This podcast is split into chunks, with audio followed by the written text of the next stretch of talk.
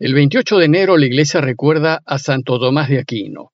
Si desean información acerca de él, pueden entrar al aplicativo Reflexiones del Evangelio. El viernes de la tercera semana del tiempo ordinario, el Evangelio que toca es el de Marcos 4, 26 al 34. En aquel tiempo dijo Jesús a la gente, El reino de Dios se parece a un hombre que echa simiente en la tierra. Él duerme de noche y se levanta de mañana, y la semilla germina y va creciendo sin que él sepa cómo. La tierra va produciendo la cosecha ella sola, primero los tallos, luego la espiga, después el grano y cuando el grano está a punto se mete la hoz, porque ha llegado la siega. Y dijo también, ¿con qué podemos comparar el reino de Dios? ¿Qué parábola usaremos? Con un grano de mostaza. Al sembrarlo en la tierra es la semilla más pequeña, pero después brota y se hace más alta que las demás hortalizas y echa ramas tan grandes que los pájaros pueden cobijarse y anidar en ellas. Con muchas parábolas parecidas les exponía la palabra, acomodándose a su entender.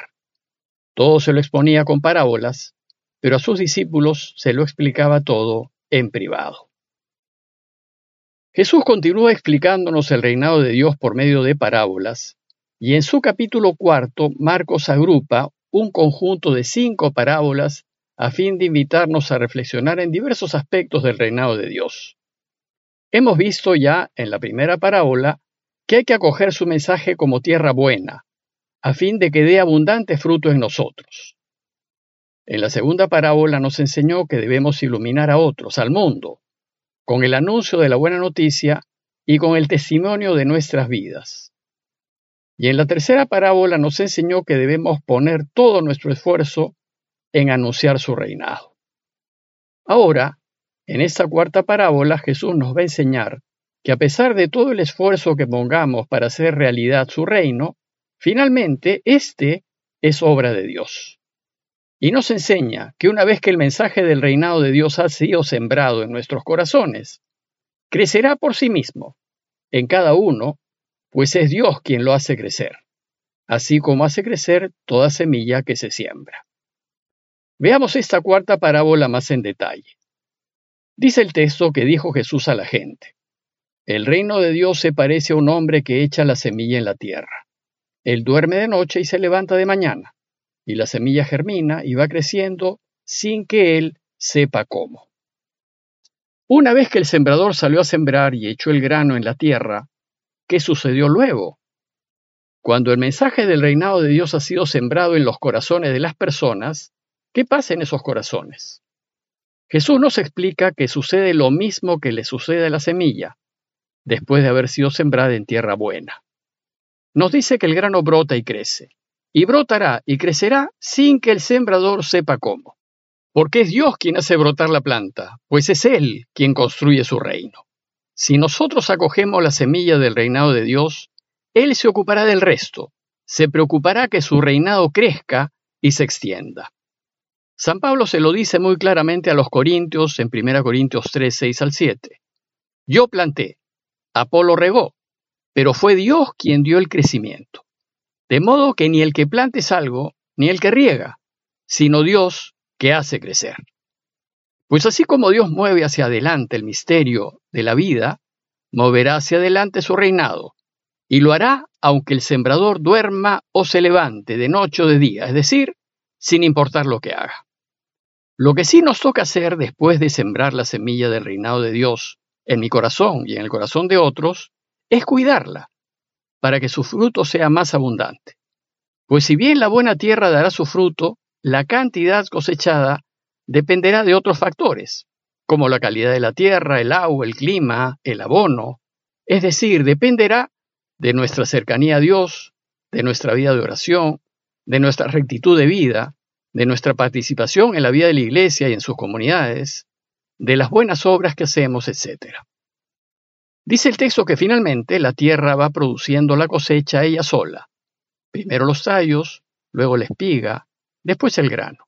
Y cuando el grano está a punto se mete la hoz porque ha llegado la siega. La semilla seguirá su proceso natural de crecimiento, no se adelantará ni se saltará etapas. Sin embargo, sucede que a menudo vamos apurados, apasionados para que Dios reine pronto, y presionamos, exigimos y nos desesperamos cuando las cosas no salen como queremos. Pero, así como sucede con la semilla, así también el reinado de Dios tiene sus etapas y sus tiempos. Y Dios se toma su tiempo para moldear nuestros corazones. Hay que confiar en Él, pues Él es el Señor de la historia, y finalmente, y respetando nuestra libertad, Él es quien la guía y la dirige con la ayuda y la libertad de los suyos. Lo cierto es que en algún momento llegará el tiempo de la cosecha, y cuando el fruto lo admita, dice el texto, enseguida se le mete la hoz porque ha llegado la siega. Y así, cuando pasemos de este mundo al Padre, es decir, cuando llegue el momento de la cosecha, podremos mostrarle lo que hemos hecho en esta vida, o como dice Jesús, podemos mostrarle el trigo abundante en la espiga, fruto de nuestro trabajo por él. Y la última parábola de este grupo de cinco nos enseña a sorprendernos y asombrarnos de lo que Dios puede hacer, pues a pesar de que sus inicios pueden ser magros, su reinado es capaz de crecer de una manera sorprendente, así como lo hace el grano de mostaza. Dice el texto que dijo también, ¿Con qué podemos comparar el reino de Dios? ¿Qué parábola usaremos? Es como un grano de mostaza, que al sembrarlo en la tierra es la semilla más pequeña, pero después brota y se hace más alta que las demás hortalizas y echa ramas tan grandes que los pájaros puedan cobijarse y anidar en ella. En esta última parábola Jesús compara el reinado de Dios con el grano de mostaza.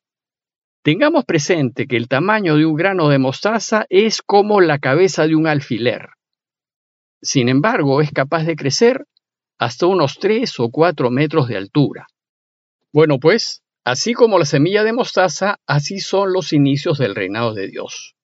Puede empezar con recursos limitados, con medios escasos, prácticamente sin nada, y además con mucha oposición. Y sus inicios pueden ser poco notorios, sencillos, débiles, pequeños. ¡Pum! El mal espíritu nos desanimará, nos hará pensar que jugarnos por el reino de Dios es una opción perdedora, que no vale la pena esforzarnos por anunciarlo y que su reinado no va a prender en los corazones. Pero Jesús nos enseña que no debemos desanimarnos por las resistencias, los obstáculos y las dificultades que nos sobrevienen por querer sembrar el reinado de Dios. Nos enseña que no nos deben importar que nos crean locos o ilusos, o si solo a uno o a una le interesa que Dios reine. Solo debemos preocuparnos de sembrar sembrar nuestro granito de mostaza, que Dios hará el resto. Y para sorpresa nuestra, el reinado de Dios crecerá como lo hace la semilla de mostaza, y comparado con su pequeñez inicial, su crecimiento será desproporcionado, pues echa ramas tan grandes que las aves del cielo anidan en su sombra. Aquí Jesús subraya la diferencia entre el tamaño de la semilla y el tamaño del árbol. La semilla de mostaza es la más pequeña de todas las semillas y sin embargo cuando crece permite a las aves anidar en sus ramas. A veces nosotros nos ponemos a trabajar para que Dios reine, a sembrar justicia, a sembrar verdad, paz, vida, con medios limitados y teniendo que vencer una serie de trabas y dificultades. Estas limitaciones y dificultades están representadas por el tamaño de la semilla. Y a veces ponemos manos a la obra preguntándonos si vale la pena tanto esfuerzo. Pues aquí Jesús nos enseña que sí vale la pena que el resultado es significativamente mejor y mayor al esfuerzo y a las penas sufridas por sembrar. Y esto queda representado por el árbol crecido. El resultado es vida, pues permite anidar, es cobijo y seguridad, pues da sombra, y es paz, aquí representada por las aves del cielo. Ante esto solo queda asombrarnos y sorprendernos por lo que Dios es capaz de hacer. El texto de hoy termina diciéndonos que con muchas parábolas parecidas les exponía la palabra, acomodándose a su entender. Todo se lo exponía con parábolas, pero a sus discípulos se lo explicaba todo en privado.